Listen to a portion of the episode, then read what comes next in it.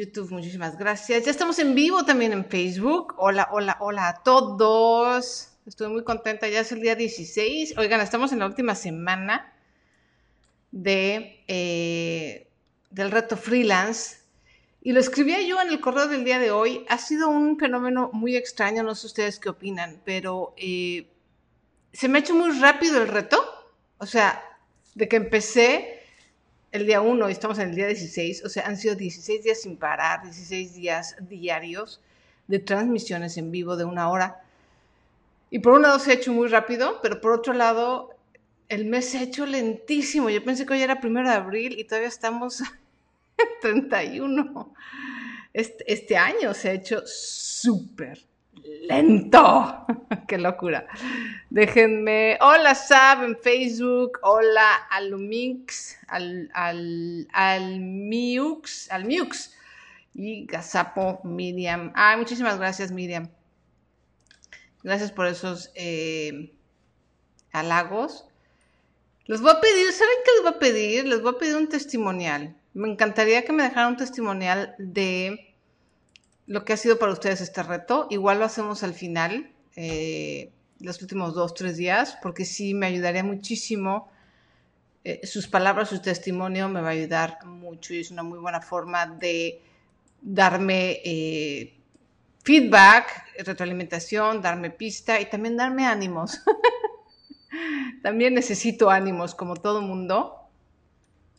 A ver, estoy acomodando mis ventanas, no creo que estoy haciendo nada, ¿eh? Como todo mundo, pues también necesitamos ánimo. Vámonos a Instagram, que Instagram siempre los dejo al final porque Instagram es la única red social que me desconecta, que me dice, te quedan dos minutos y me saca vil, mm, vilmente y sin ningún miramiento. Vamos a conectarnos ahora con Instagram. Ya estamos en vivo en Instagram, yo estoy bien despeinada. Hola, ahora sí estamos listos todos Facebook, YouTube e Instagram para el reto freelance el día número 16. Estoy muy contenta. Hola Elvira. Eh, Gazapo dice, con gusto, yo me la paso enviando los links al entrenamiento a quien se deje. Muchísimas gracias, muchas, muchas gracias. De verdad, ya saben que la moneda de cambio del día de hoy es los comentarios, los likes y los compartir, los share, los agradezco infinitamente. Y yo creo que la gente a la que le llegue esta información también le va a servir muchísimo. Al final del día, no estamos compartiendo nada más un meme chistoso que también se vale reír, pero estamos compartiendo información de valor y sobre todo información que nos va a ayudar a sortear esta crisis, o por lo menos eso es lo que estoy intentando hacer aquí, ¿vale? Muchísimas gracias por su atención, sus likes, sus corazones. Vamos a empezar este día número 16. Ya saben la dinámica, y los que no lo saben, se las platico. Doy el tema eh, aproximadamente entre 15 y 20 minutos y el resto del tiempo lo dedicamos a sus preguntas y a resolver dudas, ¿ok? Ah, me dices, para mí tu reto es más que solo aprendizaje valioso para mi negocio, me mantiene motivada. La verdad, le soy sincera, yo también lo hago para motivarme yo sola. también, también es mi mecanismo de, eh, de lidiar con esto y del, del, nervio que nos da la incertidumbre y me da muchísimo gusto que lo hagamos acompañados y que nos motivemos juntos. A mí me, me motivan muchísimo sus palabras, sus casos, sus, contestar sus preguntas, estar con ustedes y convivir me ayuda muchísimo. Sharon, estás en Mérida. Yo también estoy en Mérida. Estamos ahorita a 30 y no sé cuánto, ¿verdad? Ya casi 40 grados. Es un calor acá en el sureste del país. Tremendo. Vale, ya no me distraigo. Ahorita platicamos al terminar eh, el entrenamiento. Y si quieren, en Facebook y en YouTube nos podemos quedar más tiempo. Si quieren, nos podemos quedar un poquito más tiempo estos últimos días del reto. Eh, Instagram no, porque no me deja la plataforma pero podemos hacerlo si a ustedes les interesa, si les gusta la idea. ¿Ok? Esa es la dinámica. Voy a tratar de compactar toda la información en los primeros 20 minutos. Y para las personas que no me conocen, eh, yo soy Sonia Sánchez Square, soy autora de cuatro, no, de tres libros, todavía no saco el cuarto, de tres libros en Editorial Planeta. Uno es acerca de finanzas freelance, que lo tengo aquí atrás. Eh, no sé, las personas de Instagram no lo ven, ahí está. eh, Apuntes de una oveja freelancera, que ahorita parece que nada más está disponible en digital, en versión digital. Soy fundadora de blogilana.com, ahí me encuentran y por eso es que mis redes todas son blogilana, tienen esta palabra que es la mezcla entre blog y lana. En México se le dice al dinero. Entonces, ese era el juego de palabras. Ahora ya blogilana es mucho más que dinero y mucho más que un blog, pero bueno, ya se quedó blogilana. Y dice Lita que sí se quiere quedar un ratito más. Vamos a quedarnos un ratito más platicando. Y la gente que está en Instagram se pasa a Facebook y a YouTube para, para platicar. Eh, bueno, esa soy yo. Tengo ya más de 15 o 20 años, ya no me acuerdo, siendo freelance y siendo emprendedora y esas son básicamente mis credenciales más importantes, pero no estamos aquí para hablar de mí, que flojera. Estamos aquí el día de hoy para hablar de un tema vital. Es un tema vital para toda aquella persona que quiera generar ingresos. Y escúchenme bien, no importa si son freelance, si son empleados, si son desempleados, si son amos de casa, si son estudiantes, si son jóvenes, si son viejos, cualquier persona, y esto nos lo tenemos que tatuar así en la frente, cualquier persona, independientemente de lo que se dedique, necesita aprender a vender. ¿Ok? Todos necesitamos aprender a vender. Todos. Entonces, lo que les voy a decir hoy, lo que les voy a compartir hoy, estoy segura que les va a servir a todos. A lo mejor hay personas que dicen, oye, pues esto de la financiera no me encanta, igual lo tengo que hacer a fuerza por este tema del coronavirus, pero no es mi hit, yo me siento muy a gusto siendo empleado, teniendo un trabajo tradicional, vale, está perfecto, pero estas técnicas de ventas y aprender a vender también te sirve si eres empleado y si piensas ser empleado toda tu vida. O sea, bueno, por supuesto más si eres un eh, emprendedor o si quieres de hecho crecer a una empresa mayor todos necesitamos aprender a vender. ¿Ok? Entonces, ya pasamos a esto. Vamos a mi sistema. Casi no lees los comentarios de YouTube, por eso tengo abiertas las dos ventanas. ¿Sabes qué es que YouTube? Eh, yo sí, yo quiero, porque apesto vendiendo. Hoy, eh, bueno, tengo que hacer un disclaimer. Punto número uno, ¿por qué no contesto los, los, los chats de YouTube? No sé por qué, o son muy, mucho más lentos, y durante creo que dos emprendimientos completamente se atoraron. Pero aquí estoy pendiente, ¿eh? O sea, estoy viendo, la, el último que estoy viendo es de Italia Cortés, que dice, sí, yo quiero porque soy muy mala o apesto vendiendo. ¿Ok? Pero sí estoy al pendiente y sí leo y sí contesto las preguntas de YouTube. ¿Ok? YouTube, queremos, queremos a YouTube, le tenemos cariño. Muchas gracias por los corazones en Instagram, se ven hermosos. Y obviamente también estoy viendo a todos en Facebook. ¿Y cuál es el disclaimer? La advertencia que tengo que hacer. Yo soy una persona muy introvertida. Me pueden ver muy bien aquí en micrófono porque tengo, además de muchos años hacer, haciéndolo, pues el micrófono es el micrófono, ¿sale? Pero soy una persona muy introvertida, no soy extrovertida. Las ventas era algo que nomás no se me daba. Eh, me daba muchísima pena vender, ¿no? Era así como, para mí era muy complicado. Y desde, hace, desde el 2015 que empecé a, o sea, que entendí, como lo dije en algún correo, ¿no? Entendí que si no aprendía yo a vender, no iba a tener un negocio, no iba a poder lograr hacer de Blogilana un negocio. Cuando entendí eso, pues me puse a estudiar entre todo lo de marketing, también ventas específico. Acuérdense que marketing es el decirle a la gente, hey, yo tengo la solución que tú quieres, es hacerle saber a nuestro cliente que nosotros tenemos la solución a su problema. Y ventas es el proceso a través del cual vamos a hacer la transacción de intercambiar dinero por ese producto o servicio o esa solución. ¿Ok? Entonces, eh, Juan Arturo dice en Facebook, si no vendemos, no comemos. Y de veras, no importa si eres empleado, porque si eres empleado necesitas venderte, necesitas aprender a venderte, aprender a vender tus ideas, aprender a negociar, aprender a tener eh, lo que yo llamo rapport bueno, lo que se dice rapport, etc. Entonces, bueno, ese es mi disclaimer. Eh, no, no soy una vendedora nata, ni soy... Eh, es más, no es así mi súper fuerte. O sea, digamos que mi fuerte más fuerte son las finanzas personales, pero he tenido que aprender a vender y el sistema que he desarrollado es un sistema que va muy alineado a mi personalidad, a mi ética personal, a mi ética laboral, perdón, sobre todo, y que creo que a mí me ha dado muchos beneficios, porque no nada más me ha dado dinero, sino me ha dado muy bonitas relaciones con mis clientes. ¿Ok? Entonces vamos a empezar. ¿Por qué le llamo ventas honestas? Punto número uno. No, no se trata de que las demás ventas no sean honestas. no se trata de esto. Yo les llamo ventas honestas porque se trata, fíjense bien, lo que vamos a aprender el día de hoy es ayudar a nuestros prospectos. Acuérdense que un prospecto es una persona que está dentro de tu nicho de mercado, que tiene las características que tienen las personas a las que tú ayudas con tu solución, con tu producto o servicio.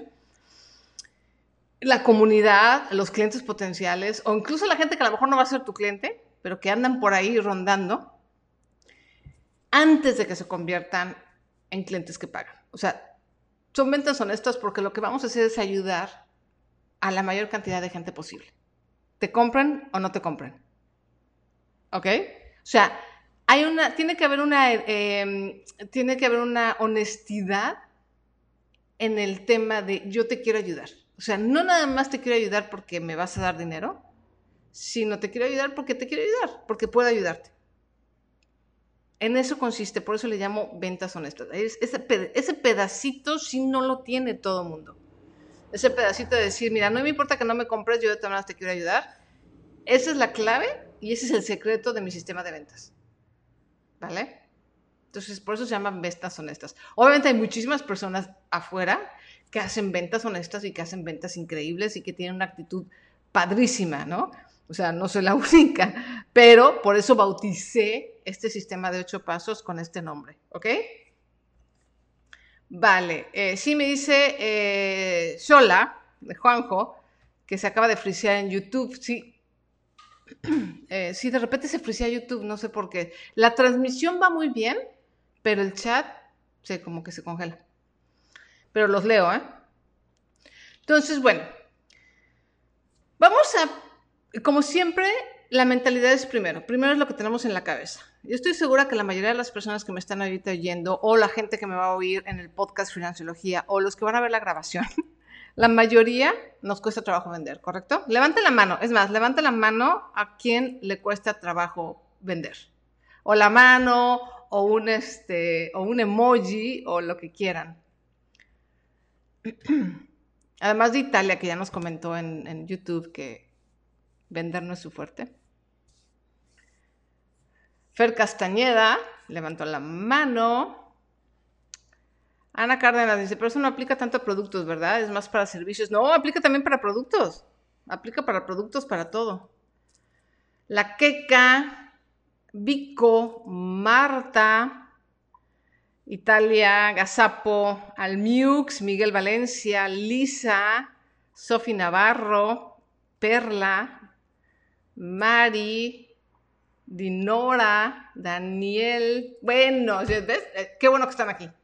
Qué bueno que están aquí, porque la verdad es que vender es difícil. Yo he conocido, yo les voy a decir, yo he conocido como a tres personas en mi vida que son vendedores natos.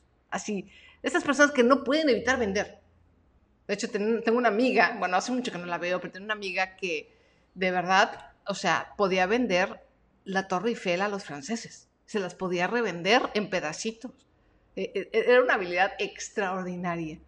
Pero poca gente tiene esa habilidad tan grande de nacimiento. La mayoría la tenemos que aprender. Y lo interesante es que lo podemos aprender. Mira, Lita dice una cosa interesante. Yo soy bueno. Ah, eres hombre, Lita. Es que, perdón, yo nada más los veo conforme sus nombres. Soy bueno, pero aún me cuesta escuchar el no me interesa, las, las famosas objeciones.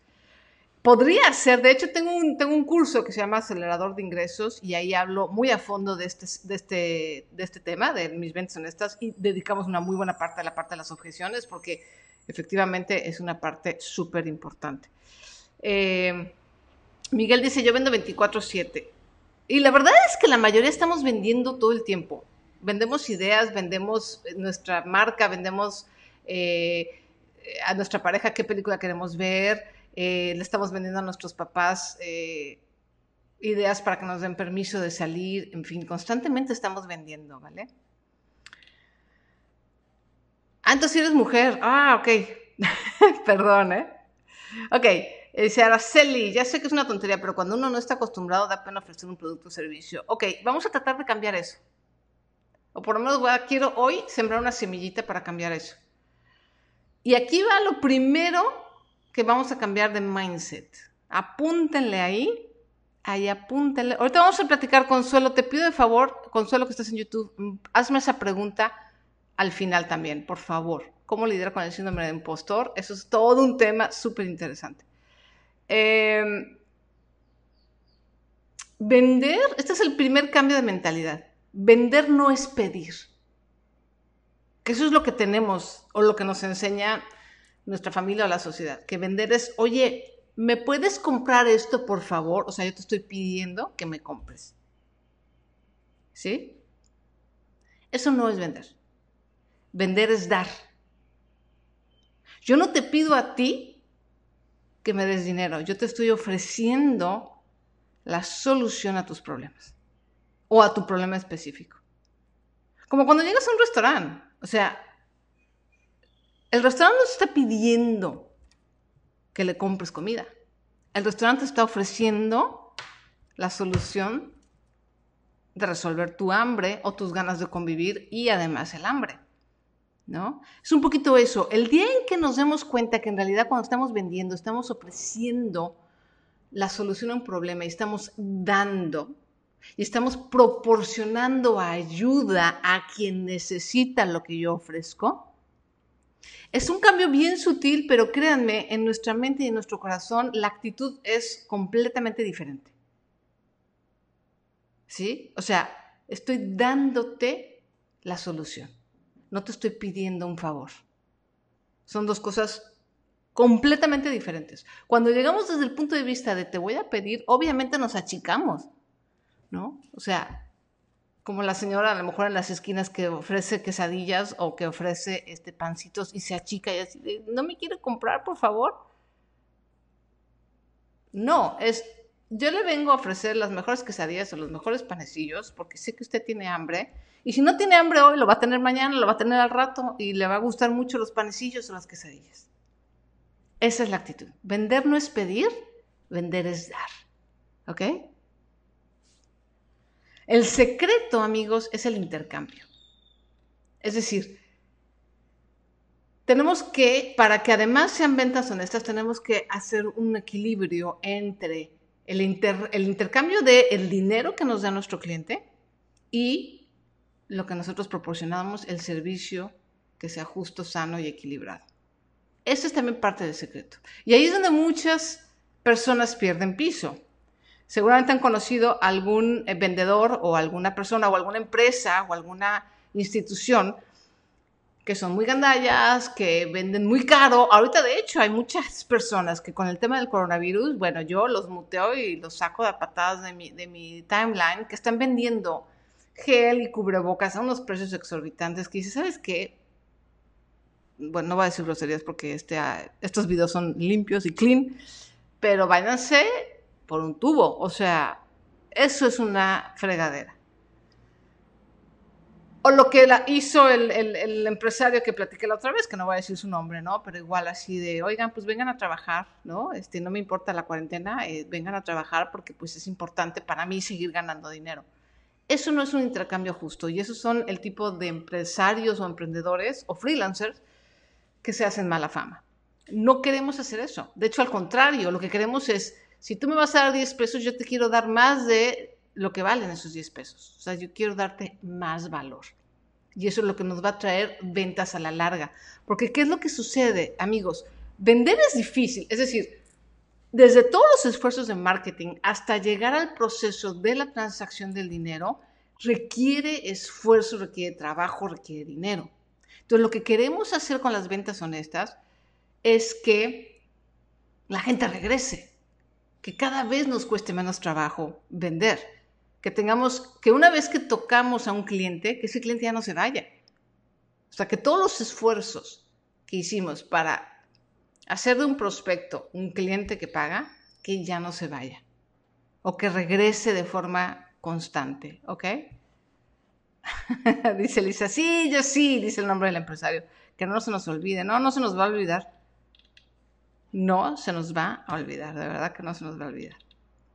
Y una cosa muy importante también del mindset o de la mentalidad, y que lo tenemos que tatuar los freelancers en particular, es que si no hay este, este intercambio de dinero, no puedes continuar ayudando. O sea, al final del día, tu producto, tu servicio ayuda. La ayuda no nada más es sin fines de lucro. Hay ayuda con fines de lucro, pero ayuda es ayuda. Entonces, un restaurante no puede ayudarme a seguir pasándomela bien o seguir teniendo mis citas de negocios, o por ejemplo Starbucks, ¿no? Es una empresa enorme. Pero si ellos no tienen ganancia, no van a seguir eh, proporcionando este lugar cómodo para ir a echar el cafecito o hacer la junta de trabajo. Necesitan dinero. Igual tú como freelance necesitas intercambio de dinero para continuar con tus operaciones y continuar trabajando. No vean el dinero y el intercambiar dinero y vender como algo malo. Es la sangre del negocio, ¿vale? Un maestro decía, me dice Lau, un maestro decía, vender puede ser la mayor expresión de amor que podemos darle al mundo. Sí, esa es una frase que hacía, que dice muy seguido Chris Ursúa. Y me encantó también cuando la dijo, eh, dije, sí, totalmente, es la expresión de amor más grande que puedes tener porque al final del día estás dando tu talento y estás pudiendo comer y vivir a través de ello. Y estás pudiendo ayudar con tu talento a estas personas. No, no puede haber nada más perfecto, ¿no? Entonces, bueno, ese es el mindset. Ya nos vamos a la estrategia, a los ocho puntos de la estrategia de puntos de venta. Pero el mindset, acuérdense, hago un pequeño, eh, una pequeña recapitulación. Vender no es pedir, vender es dar. Y el secreto es el intercambio. Tenemos que procurar que el intercambio sea incluso mayor, que lo que nos den sea inferior al valor y al servicio que damos. A lo mejor estamos vendiendo un producto, pero vamos a dar un súper servicio, un muy buen seguimiento y una muy buena atención al cliente. Entonces, eso aumenta el valor. El valor no nada más es el dinero. El valor es, acuérdense que el precio es el dinero, el valor es lo que el cliente recibe y lo que el cliente recibe son muchas más cosas que el producto en sí. Entonces, ya pasamos a esta parte de... Eh, ay, se me fue aquí la pantalla. Ya, esta parte de mentalidad, ahora nos vamos a las ocho puntos de las ventas honestas. El punto número uno, con el que debemos empezar, ya tenemos, ya hicimos todas las estrategias que hicimos en los 10 y 15, en los 10 y 15 entrenamientos pasados, ¿vale? Ya sabemos quién es nuestro cliente, ya, ya sabemos cuáles son las herramientas de marketing digital y cuál es cómo funciona el marketing en general, shalala. Bueno, ahora lo que vamos a hacer es cuando tengamos este grupo de prospectos, este grupo de nuestro nicho de mercado que ya nos conoció a través del marketing, vamos a generar una cosa que se llama rapport. Rapport es una palabra en inglés, de hecho creo que es francesa, no me acuerdo. Pero el punto es que significa crear una relación con el cliente o con el prospecto. O sea, ya empezar a generar una relación más directa. ¿Ok? Esto es súper importante. Es como entrar en una sintonía. Empezar a sintonizar con tus prospectos. Crear una relación de empatía y de cercanía. Eso es el rapport es generar un vínculo. Y normalmente, ¿cómo generamos ese vínculo? A través de una experiencia común. Porque, ¿qué pasa? Normalmente nosotros vendemos productos o servicios que nosotros en algún momento consumimos. A veces no, pero muchas veces sí decimos, oye, o yo, por ejemplo, soy diseñador, bueno, yo no soy diseñadora, pero en general, un diseñador y dice, híjole, pues a lo mejor yo no consumo exactamente mis productos, pero sí consumo otros productos que tienen diseño. Entonces tenemos experiencias en común. Entonces generas rapport, generas este vínculo a través de las experiencias que puedes tener en común con tus prospectos. ¿Ok? Ese es el punto número uno. Si no hay rapport, si no hay esta cercanía, si no hay este vínculo con el prospecto, es mucho más difícil vender. Acuérdense, la gente le compra a la gente aunque estés en una super mega corporación, las transacciones se hacen de persona a persona. ¿Vale? Entonces es muy importante generar este vínculo. Ese es el punto número uno. El punto número dos es usar las historias. Las historias lo que hacen es generar empatía. ¿Se acuerdan que habíamos hablado el día de ayer del marketing de correo electrónico, del email marketing? Bueno, pues ahí es un gran momento para usar las historias. El ser humano está diseñado para aprender a través de historias. ¿Por qué nos gustan tanto las películas? ¿Por qué nos gustan tanto las novelas? Porque son historias, pero a través de esas historias nosotros nos, identificamos y nos sentimos, eh, no nomás identificados, sino sentimos que hay una, gran afinidad y hay una empatía. Entonces, una vez que generamos el vínculo a través del rapport, viene una historia o varias historias de cómo, yo lo hago muy a menudo, de cómo yo, mis eh, carencias financieras y de dinero, eh, me hicieron experimentar X o Y y que yo sé que esas carencias muchas de las personas que me están escuchando, que me están oyendo, las han tenido también. Entonces, a la hora de que cuento yo mi historia, o a la hora de que yo cuento mi historia siendo muy mala vendedora, alguna vez conté la historia de los perfumes, hace mucho tiempo, eh, cuando yo era chiquilla, les voy a contar la historia cuando yo era más joven, bueno, no sé, estaba yo como adolescente, teníamos pues carencias económicas en casa y cuando eres adolescente pues quieres vestir bien y tienes la presión social y ya sabes, y pues no tenía, mi familia no tenía dinero para muchas cosas, entonces eh, una amiga de mi hermana dijo, no, pues pónganse a vender perfumes, ¿no? Dieron perfumes de imitación. Y yo con muchísimo trabajo junté el dinero para comprar mi kit de muestras de perfume para empezar a vender. Y claro, como dice Juango, me daba mucha pena y no vendí ninguno. No vendí ninguno. Y todos tenemos historias así de, pues no vendí, y ahí me quedé con las muestras y la mayoría de los perfumes además ni me gustaban. O sea, no me gustaban los aromas. Y desde ahí, eso fue para mí una experiencia muy, que me marcó mucho porque yo dije, es que no puedo vender. Y em, ahí es donde empezamos a generar las creencias limitantes. O sea, ahí es donde decimos, no, esto no es lo mío y nos creemos genuinamente que no es lo mío. No, y a mí no me estafaron, Juanjo. A mí lo que así, a mí me dijeron la verdad, yo fui la que la que no no pude pasar esa barrera de bueno, voy a vender. No pude atravesar la barrera de la pena y de me van a decir que no y, y estoy pidiendo y qué pena estar pidiendo, ¿no?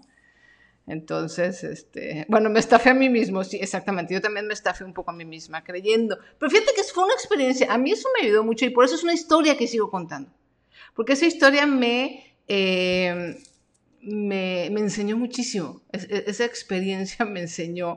Sobre todo en ese momento no me di cuenta, pero ya ahora y cuando empecé a estudiar ventas, dije, ah, caray, ¿cómo yo misma estampé en mi mente el, el tema de yo no soy buena en ventas después de eso de los perfumes, ¿no? Y es pura mentira, porque las ventas es una habilidad que se puede aprender. O sea, digo, hay gente que tiene la habilidad nata de vender la Torre Eiffel a los franceses, o vender, eh, no sé, eh, jamón a, los españoles, pero poder vender, las habilidades de venta las puede aprender cualquier persona. Entonces necesitamos usar las historias, necesitamos aprender a hacer storytelling. Y de hecho para storytelling hay muchos cursos. ¿no? Yo no doy cursos en particular de ese tema, pero si podemos, es otra habilidad que se puede aprender. Eh, un gran abrazo, so, feliz, bendecido día, gracias. No perdiste ni estafaste, pagaste por aprender, exactamente, exactamente. Mariana dice, acabo de ver en Netflix la serie Madame C. Walker, es una demostración maravillosa del uso de las historias para los negocios. Mira, la voy a ver, la voy a ver. Madame C. J. Walker. Ese es el punto número dos de nuestras ventas honestas. Utilicen las historias. Las historias de ustedes, las historias de, los, de ustedes más jóvenes y las historias incluso de otros clientes o de otras personas conocidas. El punto número tres de la estrategia de ventas honestas es ¿qué pasa? Tienes que hacerle ver a tu cliente, a tu, a tu prospecto, perdón, qué pasa si no resuelve el problema. Esto se llama en marketing y en ventas agitar el dolor necesitas agitar el dolor. Porque ¿qué pasa? Estamos muy, no se trata, no se trata de hacer sentir mal al, prospecto ni decirle, mira, mira, mira, mira, este es tu problema, tienes que estar bien. No, no se trata de ponerle sal a la herida. De lo que se trata es que en este mundo estamos súper distraídos y tenemos mil cosas en la cabeza. Entonces, agitar el dolor es para poner la atención de nuestro prospecto en, oye, yo sé que tienes mil cosas en la cabeza, pero acuérdate que tienes este problema. En mi caso, acuérdate que tienes el problema de que no te alcanza el dinero. Eso es un problema. Entonces tengo que agitar el dolor un poco para que se acuerde y ponga atención en ese problema. Y ya que tengo la atención en ese problema, puedo continuar con el proceso de venta. Si mi prospecto tiene la atención en un problema con sus hijos, no me va a poner atención y no me va a comprar. Entonces, el agitar el dolor es para cambiar la atención y enfocarla en el problema que tú sabes que tiene, no es un problema que estamos inventando, es un problema que tú sabes que tiene y que tú tienes la solución. El paso número cuatro, esa es la clave de las ventas honestas. Ya que tienes la atención, fíjate, primero hiciste el rapport, después, a través de una historia, generaste empatía y le estás diciendo al cliente, te entiendo. A tu prospecto le estás diciendo, yo te entiendo. El tercero es agitar el dolor. Ya que agitaste el dolor y pusiste la atención de tu prospecto en, ok, sí tengo este problema y sí necesito resolverlo, el punto número cuatro es ayudar antes de vender. Esta es la clave. Muchas veces los clientes tienen miles de objeciones y dudas y no saben y o no confían en ti, no te conocen o te están conociendo. Entonces, la mejor manera, de hecho, el mejor rapport, la mejor empatía, es ayudar a tu cliente antes de venderle. ¿Cómo lo vamos a ayudar? Lo platicamos un poco eh, ayer y antier cuando hablamos de las estrategias de marketing. ¿Se acuerdan de nuestro lead magnet, ¿no? de nuestro regalo? el regalo que le vamos a dar al cliente, el regalo que le va a dar nuestro dentista eh, imaginario Barry de un pequeño booklet o un fanzine blanco y negro para colorear para los chiquillos, para que aprendan las bases de la higiene bucal. Es un regalo y eso ya es una ayuda. Eso es una ayuda a los papás. Y es una ayuda completamente gratis. Estoy ayudándote antes de que me compres. Eso demuestra sobre todo si es ético, o sea, si es, porque hay muchas prácticas que usan esto, hay muchas personas que usan esto de unas formas medio, como se dice en inglés, shady, ¿no? Medio este, mm, cuestionables. No, no, no, la idea es genuinamente ayudar a la persona, con lo que puedas. Puede ser con el lead magnet, con un regalito, con un simplemente consejo. Los mejores vendedores de seguros y de ese tipo de servicios intangibles difíciles de vender son las personas que genuinamente te dicen, mira, este producto no te conviene, es el más caro, pero no te conviene, mejor te conviene esto por tu situación. O sea, las personas que genuinamente están queriendo ayudar a sus prospectos, no nada más a que les compren. Eso es la clave. Ese punto número cuatro es el que va a hacer que más gente regrese contigo siempre y te recomiende. Uno del marketing más difícil de lograr es el boca en boca. Y la manera en que generas el boca en boca es con el punto cuatro. Ayuda antes de vender probablemente alguien no te compre. Es más, yo de todas las personas que tengo aquí, que normalmente estoy teniendo aproximadamente entre las tres eh, redes sociales, sin contar eh, el podcast, estoy teniendo un promedio de 200, 250 personas que me están viendo gratis aquí. Es posible que nunca nadie me compre. O que me compre una de 250. Es un, es un este, eh, porcentaje de conversión bajísimo. Pero no importa. Porque ahorita no lo estoy haciendo con finalidad de vender. Ojalá venda y posiblemente voy a vender. Y, muy, muy, seguramente voy a vender. Pero ahorita mi objetivo es ayudar. Entonces, cuando tú pones ese objetivo antes que la conversión, acuérdense que la conversión es cuando un cliente, cuando un prospecto deja de ser prospecto y se convierte en cliente. Por eso le llamamos conversión. Este, dice Juanjo, están lloviendo piedras, déjame acomodo. ok, no es la intención, pero bueno, sorry. Entonces, bueno, ese es el punto número cuatro, ayuda antes de vender. El punto número cinco, hay que mostrar casos de éxito y testimoniales. Eso también es muy importante. Eso es una cosa que se llama prueba social, social, no social, social. Y es también para generarle a nuestro prospecto una confianza de que nosotros pues, sí sabemos lo que hacemos y que ya hemos tenido resultados y que ha habido gente que con nuestro producto, nuestro servicio, ha logrado lo que, lo que estamos prometiendo que va a lograr. Eso es importante. Eso calma muchísimo los nervios y baja algunas de las objeciones. El punto número seis es manejo de objeciones. o sea, ya cuando la gente, ok, ya establecimos rapport, ya establecimos una empatía, ya, ya le ayudé al cliente y aún así el cliente dice, híjole, es que no sé. es que tengo que consultarlo con mi esposa o con mi esposo, es que no tengo dinero, es que no estoy segura, es que no sé si me va a servir. Todo eso son objeciones. Tenemos que prepararnos para esas objeciones. No voy a decir ahorita todo, porque de verdad eso es todo un entrenamiento aparte de objeciones, es todo un entrenamiento. Pero, ¿qué les voy a sugerir que hagan? Hagan ustedes una lista de todas las objeciones, lo que les han dicho sus clientes. Los que ya tengan experiencia siendo freelance o emprendiendo, ¿qué les ha dicho? Es que no tengo dinero, es que está muy caro, es que está muy lejos, es que está muy largo, es que está muy corto. ¿Cuáles son esas objeciones? Escríbanlas, tenganlas, tengan su libreta de objeciones escritas. Y una vez que tengan esas libretas, empezar a darle solución. Una muy famosa que usamos mucho, la gente que hablamos de información, es cuando la gente te dice, es que está muy caro tu curso, ¿no? O está muy caro tu libro. Y entonces siempre decimos, bueno, a lo mejor, pero prueba, como dicen, ¿no? La famosa frase, prueba el costo de la ignorancia, ¿no? ¿Cuánto te cuesta no saber esto? ¿Cuánto te cuesta no saber vender? ¿Cuánto, cuánto te cuesta no saber manejar tu dinero? O sea, ganas 10 pesos y tiras 15 porque no sabes cómo manejar tu dinero. Es carísimo. Es mucho más caro que un curso de 500 dólares.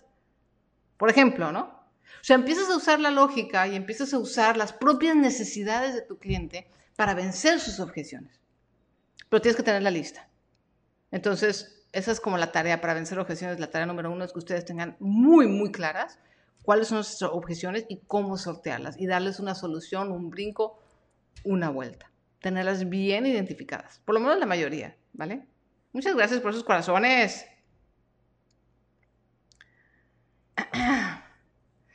Este, escribe y conecta, me dice una cosa, dice, gracias por recordarlo. Pienso que te compran más a ti, más que al producto o al servicio. Primero te compran a ti, exactamente. Primero le compran a la persona o a la marca.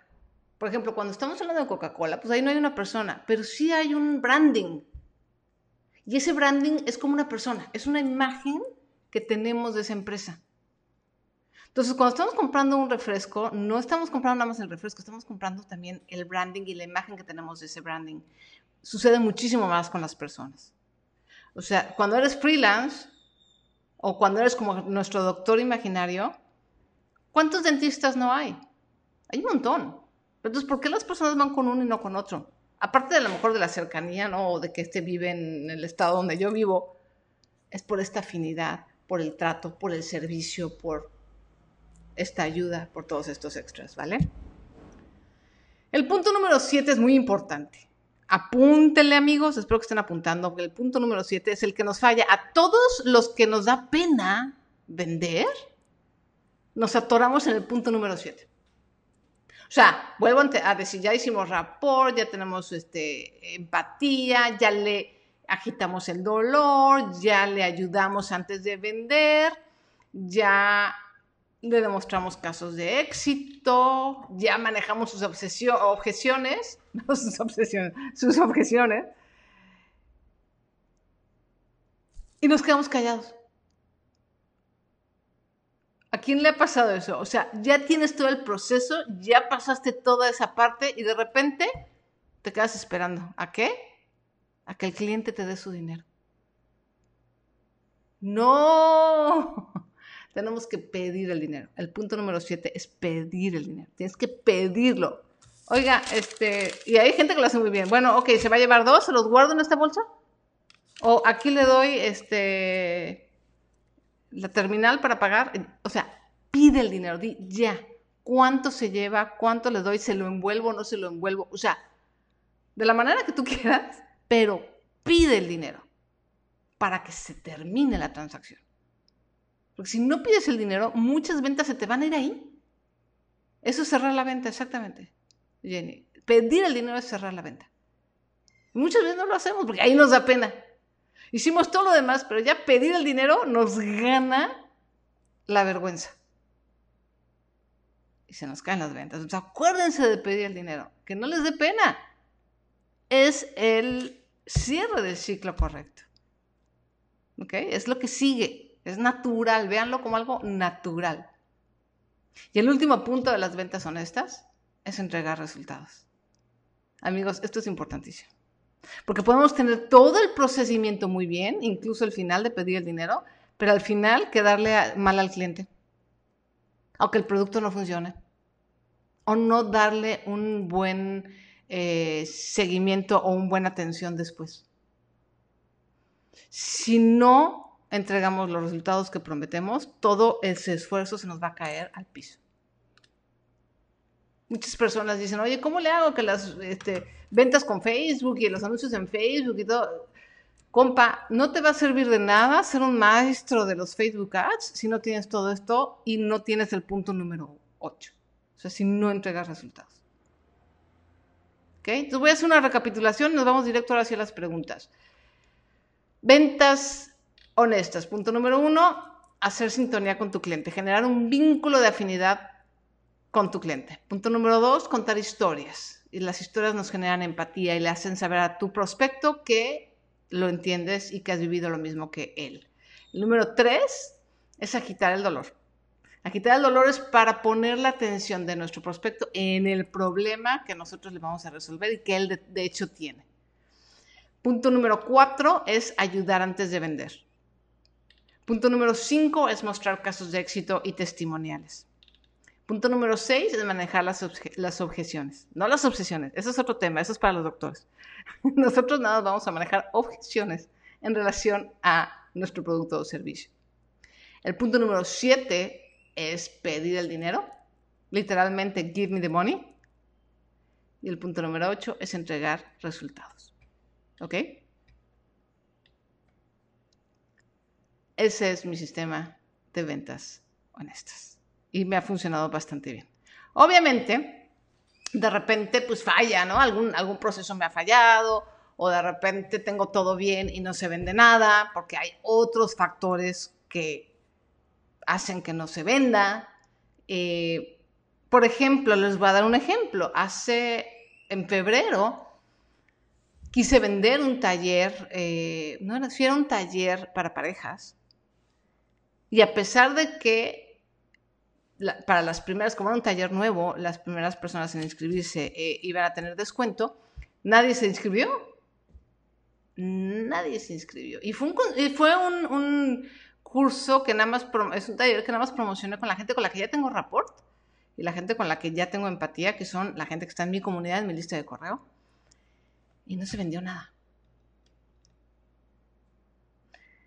Haciendo un análisis, creo que me faltó escuchar a mis prospectos y realmente enfocar bien cuál es el problema. Entonces, claro, yo asumí que un problema era uno, cuando en realidad el problema era otro. Y eso hizo que ese producto no se vendiera, se canceló.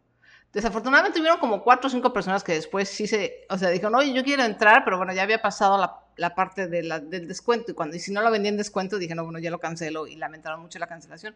Pero a mí me faltó oído, me faltó, y fíjense, esto pasó este diciembre, este febrero, ya tengo años yo en este negocio y tengo años escuchando a mi público y aún así nos puede fallar. Digo, somos este, humanos y y fue una gran lección. Acuérdense que además aprendemos más de los fracasos que de los éxitos. Entonces fue así de, ah, ok, o sea, tengo que volver a las bases, a afinar el escuchar, el, sintonizar cuáles son realmente los problemas o el problema que está teniendo mi cliente. ¿Ok?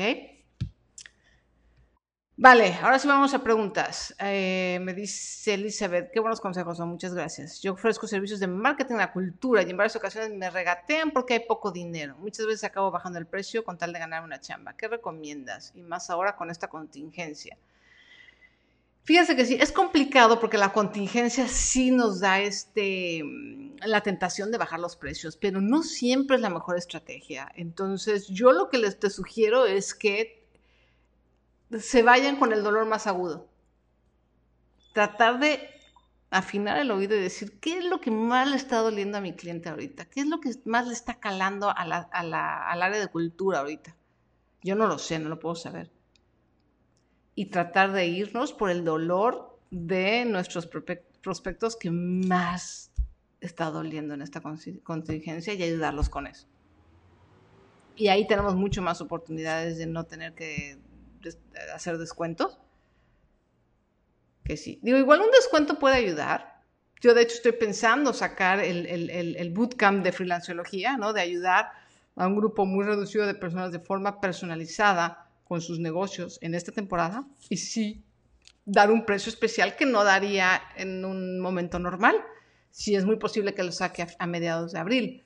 Eh, pero debe de ser, los descuentos siempre tienen que estar con algo, ¿no? Con algo de valor extra, un descuento que no te merme a ti, un descuento que les convenga a los dos, o sea, que sea conveniente para la persona y que sea conveniente para ti.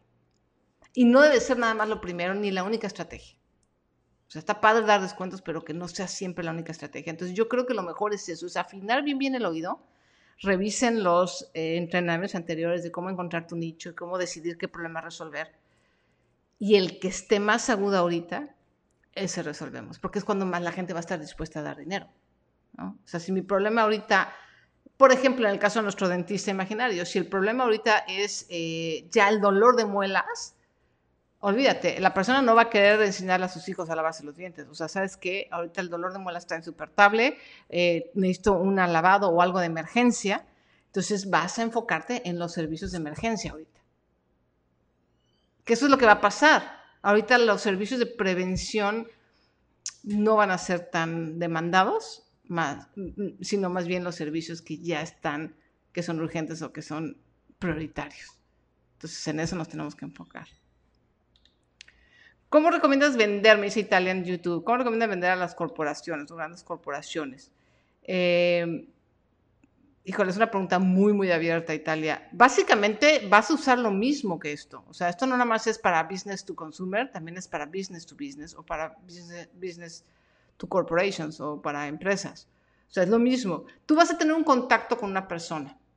Tú no, tú no le vendes a Microsoft. Vas a hablar con la persona de compras de Microsoft. ¿Correcto? O sea, siempre el contacto es con una persona o con un grupo de personas. Entonces vas a aplicar las mismas estrategias con ese grupo de personas. Saludos desde Puebla. Saludos hasta Puebla. Cristóbal López dice, te escuchamos atentos, vendemos intangibles, curso de meditación, mejora espiritual. Yo también vendo muchos intangibles, Cristóbal. Eh, a ver, déjame, voy a Facebook, eh, creo que tengo varias preguntas ahí. Dice, a mí me pasa que con esta situación siento que decorar el cuarto de tu hijo y pintarle el mural no es prioridad ni de primera necesidad. Entonces dejé de hacer venta. Me da un conflicto existencial vender algo que creo que no es el momento. Mira, a lo mejor pintar el cuadro del hijo no, pero sí tener a los chiquillos entretenidos. Y el arte también tiene un lugar en estos momentos. Hace poquito leí una frase que me encantó, que dice, todas aquellas personas que dicen que el arte no vale nada y que es la cosa más inútil, díganme qué estarían haciendo en esta cuarentena si no hubiera películas, si no hubiera libros, si no hubiera música, si no hubiera nada de eso. O sea, el arte también tiene su espacio. Porque no nada más se trata de la necesidad de necesito comer. Obviamente esa es la necesidad básica, está hasta arriba en la pirámide de Maslow, pero también necesitamos distraernos, también necesitamos ver cosas bonitas, también necesitamos hacer algo diferente. Entonces, una cosa que podrías hacer es, Lisa, y se me ocurre ahorita, estoy así, en este momento se me está ocurriendo, dar un servicio de decoración de cuarto, pero involucrando a la, a la familia. Es más, lo pueden hacer a distancia. Fíjate tú qué locura, se me acaba de ocurrir. Como ahorita estamos en distancia social, decir, mira, este, te doy la lista de lo que tienes que comprar. A lo mejor le mandas unos stencils o unas plantillas. Y yo desde Skype o desde Zoom te voy diciendo a ti y a tu hijo cómo empezar a decorar tu cuarto. Y los voy dirigiendo desde lejos. Te juro, y los que sean papás y mamás, díganme, que lo que más quieren en estos momentos también es su sanidad mental y tener a los chiquillos entretenidos, ¿cierto? Entonces, se me ocurre, eso es un servicio de emergencia que puedes hacer, porque también ahorita la distracción y el necesitamos sentirnos bien, necesitamos sentir que estamos haciendo algo. Exacto, Yadira dice lo mismo, al contrario, a mí me parece genial que puedan pasar tiempo juntos decorando un cuarto, exactamente. Entonces, puedes vender el servicio yo te asesoro te digo qué materiales, te digo cómo, te mando las plantillas y te doy la asesoría por online y lo cobras. Mariana me dice en Facebook, digo en YouTube, eh, yo le vendía áreas de recursos humanos de empresas desde pymes hasta transnacionales. Lo que siempre me ayudó a cerrar fue garantizarles que mi servicio les iba a agilizar enormemente sus procesos. Es resolver un problema. El problema de las grandes corporaciones, fíjate, eso es muy cierto, Mariana. Uno de los grandes problemas que tienen las grandes corporaciones es que es todo lentísimo. O sea, mientras más grande el monstruo, más lento se mueve. Entonces, si tú le puedes decir, a una corporación, oye, yo te voy a ayudar a agilizar tus procesos, te voy a, te voy a ayudar a agilizar eh, tus ventas, a que tu, a que tu ciclo de venta sea más corto, te compran. Esa es una debilidad de las grandes empresas, la lentitud en general. Entonces, muy bien, muy bien hecho, Mariana. Me atienden, pero cerrar es dificilísimo. No sé a qué te refieres. Cerrar la venta, yo creo. Eh, ya se me juntaron las preguntas. Eh, dice Edith en Facebook, yo vendo artesanías y si busco generar empatía para que se pruebe mi producto y una vez que eso pase, es más fácil que me compren. Así es. Déjenme ver alguna otra pregunta. Aún no estoy clara de cómo poder dirigir todo este aprendizaje que nos estás ofreciendo hacia lo que quiero, que es el paisajismo. Te recomiendo, Gabriela, entonces que eh, incluso cuando terminemos el reto, les voy a dar esta sugerencia, cuando terminemos el reto, que lo terminamos el próximo domingo, dejen pasar unos dos o tres días sin nada de información de este tema, ni de marketing, ni de nada. O sea, descansen, pónganse a ver Netflix, pónganse a hacer rompecabezas y después vuelvan a ver los entrenamientos, pero ya por pedazos. Y conforme vayan eh, viendo la necesidad, y empiecen a apuntar y a hacer lluvia de ideas. Y se van a ir acomodando las ideas. Ahorita lo que pasa es que también es muchísima información. Estamos haciéndolo diario y es cada uno de estos entrenamientos está lleno de muy buena info, de carnita, como decimos, ¿no? Entonces, sí necesitamos, dejen pasar un tiempo cuando terminemos unos dos, tres días y desconéctense del tema para después retomarlo. Necesitamos como esa distancia. ¿no? Es una buena idea, So, me dice Jenny. Soy vendedora de artículos de lujo y has dado una super clase. Después de esto, cualquiera vende hasta una caja vacía. Muchísimas gracias, Jenny. Muchísimas gracias. María Moscoso dice: Yo, soy, yo no soy buena para vender uno a uno, pero de lejitos no tanto. Usa el teléfono, María. El teléfono o el esto de verdad, una de las habilidades más grandes, y yo les confieso, ese es, mi, ese, es mi talón de Aquiles, yo no soy tan buena, es vender por teléfono. Quien vende por teléfono, bueno, sacos de dinero, de verdad. Yo soy muy buena vendiendo a través de la pantalla, pero uno a uno por teléfono, ah, me cuesta muchísimo trabajo. Esa es una cosa que yo tengo que mejorar. Igual se puede aprender, ¿eh? Entonces, eh, creo, María, que no, no, tienes muchas posibilidades. JJHA27 me pregunta, ¿crees que dar en la primera visita gratis y luego no terminan comprándote cuando ya casi les das las soluciones correcto? Pues mira, tiene uno que medir un poco también, o sea, no vas a dar todo, ¿no? O sea, no le vas a dar, eh, como dicen, no, no, le vas a dar este, toda la leche y todo el queso, sino ya después no te va a comprar la vaca. O sea, tiene que ser como medido tiene que ser una ayuda. Tienes que verlo en porcentajes. A lo mejor si la solución del problema es el 100%, con que lo ayudes un 20%, eso es una ayuda, pero entonces tiene que regresar por el otro 80%, sí, 80% para comprarte. Entonces es un poquito de ir probando qué ayuda le es suficientemente útil a tu prospecto, pero sin que des toda la solución. Eh, la queca dice, mi yayo me regañó y me mandó la furgoneta porque vendí una señora un ramillete de tomillo a 80 pesetas. Cuando tenía que venderla por 100, me dijo que no tenía la más demora y me dio pena. No te entendí nada, la queca, perdón. No te entendí. ¿Alguna pregunta más? Llegué al punto 5. ¿Puedes eh, anunciar los anteriores. Como no, voy a hacer un último em, recap, una recapitulación. Punto número uno es sintonía con tu cliente, el rapport, eh, generar un vínculo. El número dos es historias, es ya que generaste este vínculo, es decirle a tu cliente, yo sé lo que estás viviendo, yo te entiendo perfectamente. el, propósito de las historias es eso, decirle a la gente que tú le entiendes. El tercero es agitar el dolor y agitas el dolor para que la persona ponga atención en ese problema en particular. El cuarto es ayudar antes que vender. El cinco es mostrar casos de éxito y testimoniales. El seis es manejo de objeciones. Siete es pedir el dinero, como dice la queca, efectivo o tarjeta. y el ocho es entregar resultados. Cada ver más preguntas en Instagram.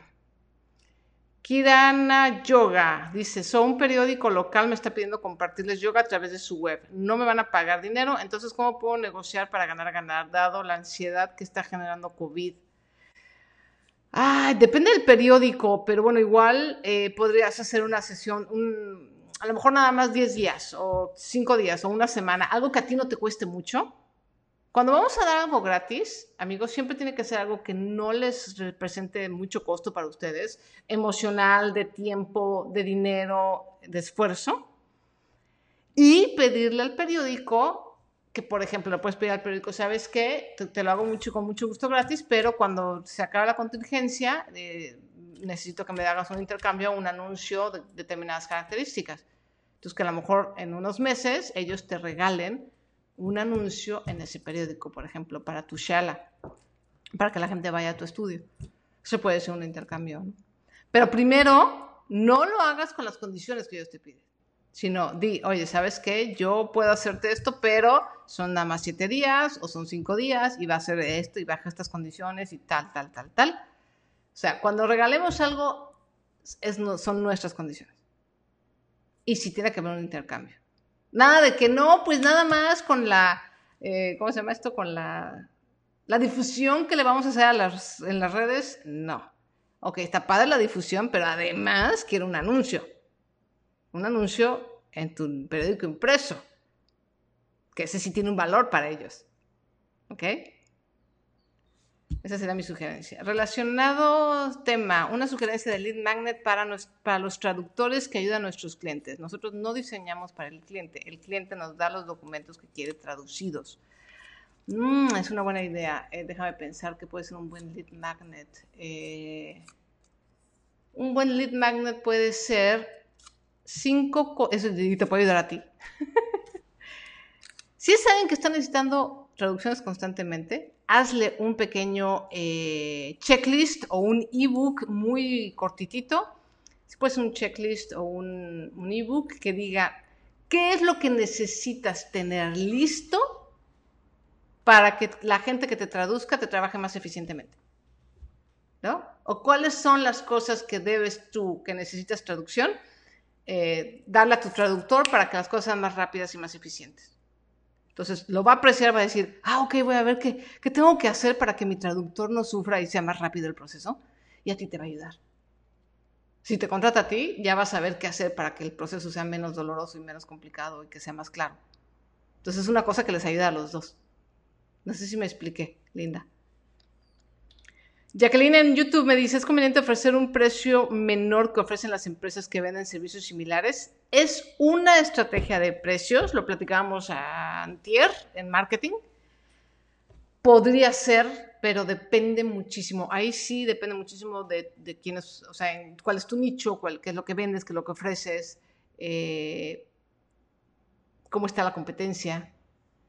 El tema con los precios bajos es que una vez que damos precios bajos constantemente, nos quedamos con, o sea, ese es el, la cara que, damos a nuestro cliente y difícilmente vamos a poder subir después los precios porque nos van a asociar con una marca o con un proveedor de precios bajos. Es una estrategia y es la estrategia de Walmart, por ejemplo, ¿no? O sea, y, puede funcionar muy bien, pero tenemos que estar conscientes de también los, las cosas negativas de eso. O sea, la gente nunca va a Walmart a comprar algo premium. Imposible, porque ya están posicionados como algo de marca barata.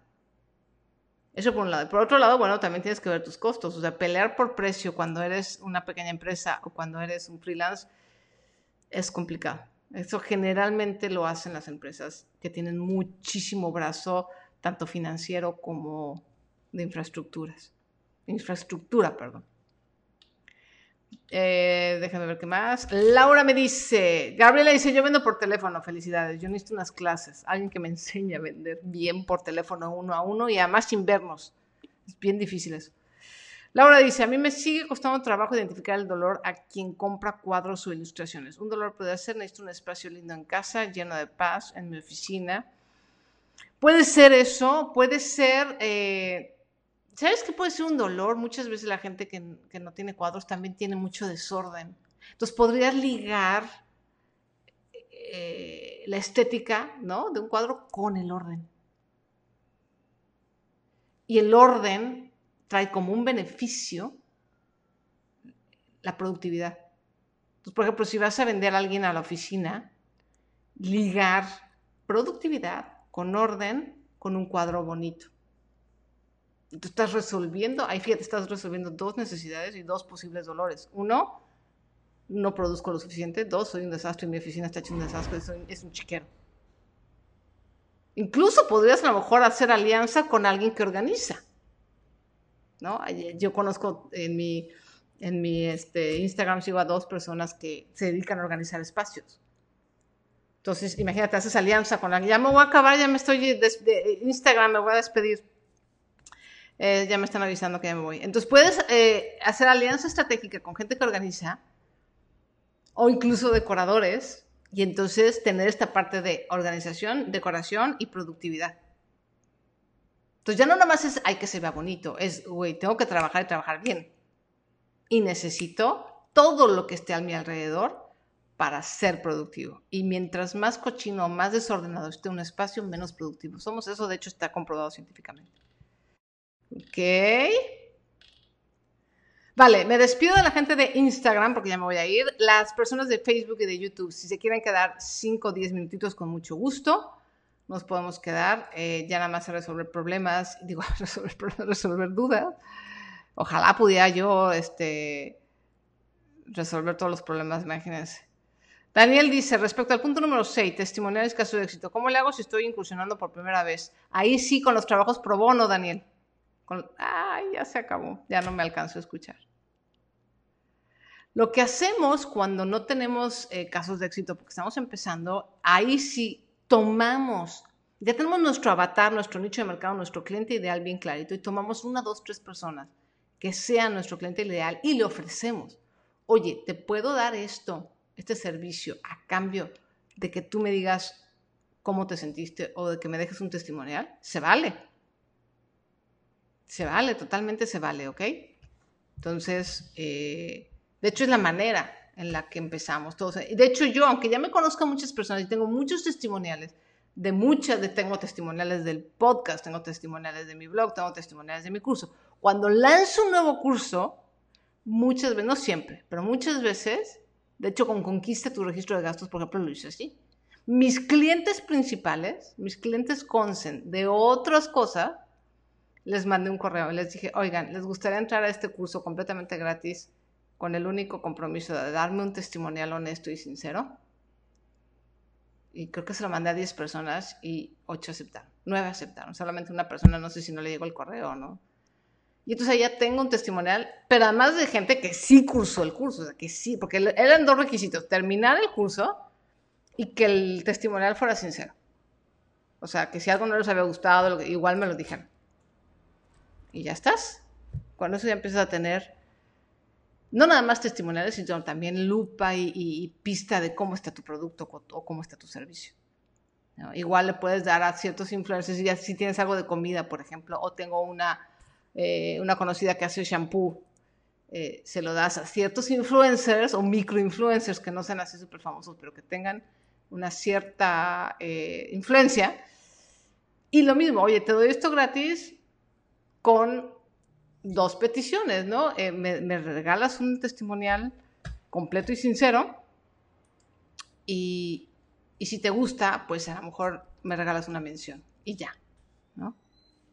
Bueno, ya no hay preguntas, chicos, no sé si es que con eso de que me despedí de, Instagram, eh, ya todo el mundo se fue. Entonces, me dio muchísimo gusto estar con ustedes el día de hoy. Muchas gracias por estar aquí. Nos vemos el día de mañana.